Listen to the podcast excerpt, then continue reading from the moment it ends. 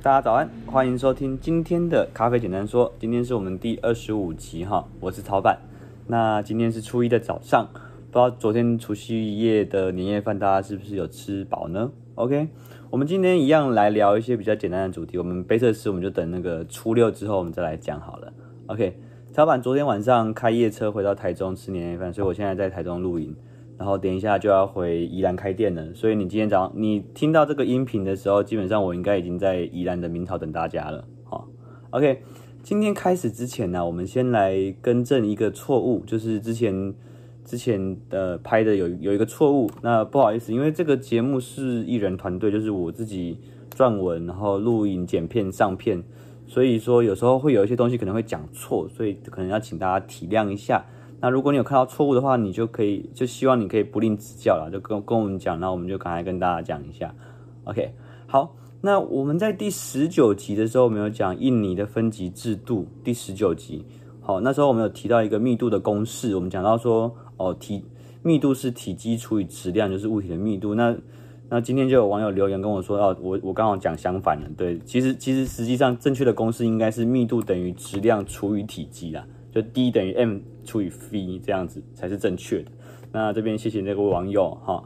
OK，那昨天我们介绍了春节有开门的店家，然后我们打算这一期春节的节目，我们都把它录得比较轻松。好，因为我我我最近看那个 YouTube 跟 IG 好像大家比较没有时间看，所以好像讲的太太太深了吧？我们就讲一些比较比较轻松的话题。OK，那比较知识性的主题，我们会放在年后再来跟大家讲。OK，那今天我们还要跟大家分享一个新的讯息，就是我们今天早上出版社有传讯息给我，跟我说，就是今年二零二零的台北国际书展，二月六号，二月六号礼拜四，然后一点半到三点，我有一场一个半小时的演讲，那主题是在讲去年我自己写的咖啡书《寻味咖啡》。那这场演讲我们会在世贸一馆的大雁出版基地，就是 D 五零九的展演区，会进行这一场的分享。那今年的国际书展是二月四号到二月九号，它蛮长的，从一个从礼拜二到礼拜天。那早上它每天都是十点到八晚上八点，然后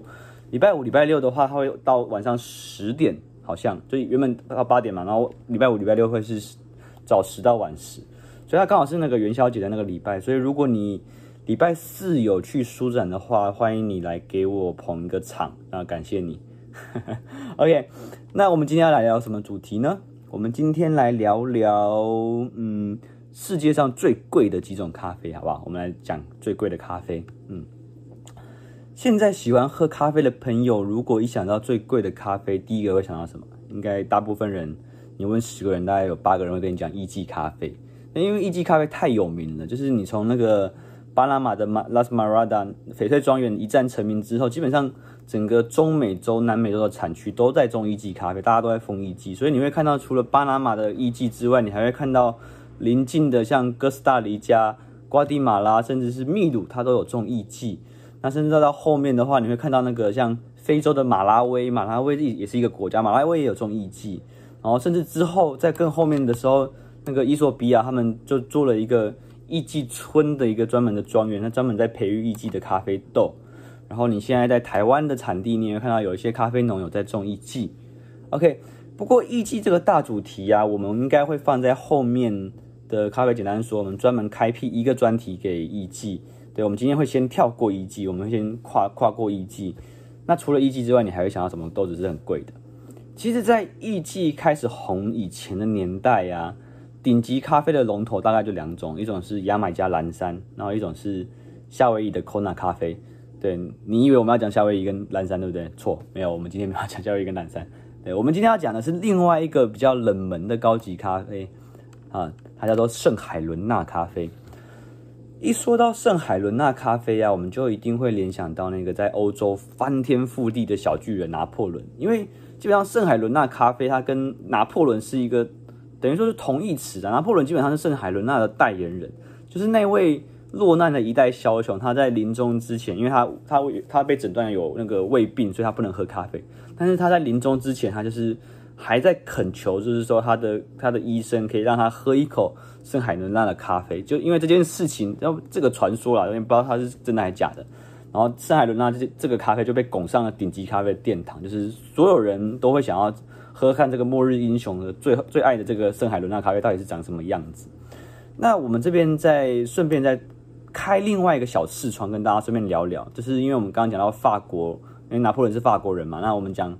如果要讲法国人跟法国咖啡的话，我们还会聊到另外一个也是法国人，他是一个疯狂的咖啡爱好者，他叫做巴尔扎克。他是法国文学十九世纪八十九世纪法国文学的一个重要的作家。那他最有名的书就是《人间喜剧》。OK，那根据研究巴尔扎克的学者专家的统计啊，这位作家他一辈子大概喝了五万杯的咖啡。你能想象五万杯是什么样的概念吗？我我没有办法想象了。对，所以你基本上可以说，巴尔扎克所有的文学成就基本上都背后最强大的火力资源就是咖啡。他甚至是为了咖啡，他写了一本小书，叫做《现论现代兴奋剂》。对，这本书里面有涵盖了烟酒、啊、烟草、酒跟咖啡，然后里面大量的提到了咖啡的好处。那这本书台湾有翻译，现呃那个联经出版的，你可以去看看。OK，那我们回到我们刚刚聊的那个圣海伦娜，圣海伦娜的豆子，它的生豆分级是我们之前讲过的那个 AA 级的方式，所以你会看到圣海伦娜 AA 这样子。那它的产区的话，它是在那个整个大西洋上面的一个小岛叫圣海伦娜岛，它在那个南大西洋，它是英国的殖民地。OK，那圣海伦娜咖啡它最主要带给人的风味记忆是非常的细致优雅的咖的风味，但是它比较它是那种比较旧时代的咖啡，所以它比较没有那种具体的明显的独特的风味。对，不过我自己没有喝过圣海伦娜嘛，所以我讲那个东西其实没有那么准。对的，你可以自己喝喝看，我然后我们再来讨论。就大概我自己知道的话，台北好像还有两三间咖啡店有卖深海伦娜，你一定要找到纯正的深海伦娜，你才才才卖。对，那一杯大概就是八九百块吧，我记得。好，台南好像也有几间有有在卖深海伦娜咖啡，所以大家如果走春的时候有兴趣，你不不妨去问问看他们有没有卖深海伦娜的咖啡，然后你点一杯，呃，就算被骗也没有关系，反正就是增增进自己咖啡的见闻。OK。那今天最后的广告时间，我们咖啡简单说这档节目是我想要分享给明草的 Line 会员的一个小礼物，就是我们三百六十五天全年无休，每天坚持，我们会录一则语音，让大家用听的更认识咖啡。七点早上七点你会听到 Line 手上上 Line App 上面的首播，晚上七点我们会在我们的 YouTube 跟 IGTV 上面上架。所以如果你喜欢这个节目的话，请不要吝啬帮我们多多宣传跟支持哦。最近看的人比较少。对，不知道是大家比较忙，还是我讲的太无聊的关系。OK，咖啡简单说，祝大家有一个美好的一天，拜拜。